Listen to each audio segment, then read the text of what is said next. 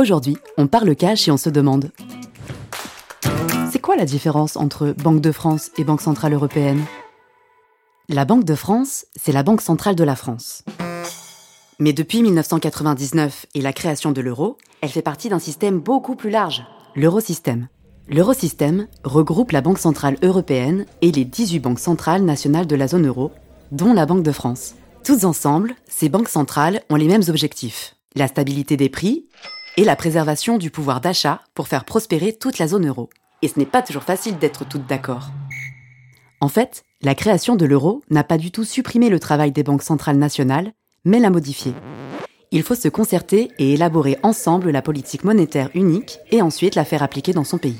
En bref, la Banque de France et la Banque Centrale Européenne sont à la fois indépendantes et complémentaires, tout en jouant dans la même équipe, l'eurosystème.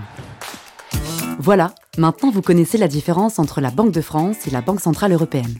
On se retrouve bientôt et on parle cash.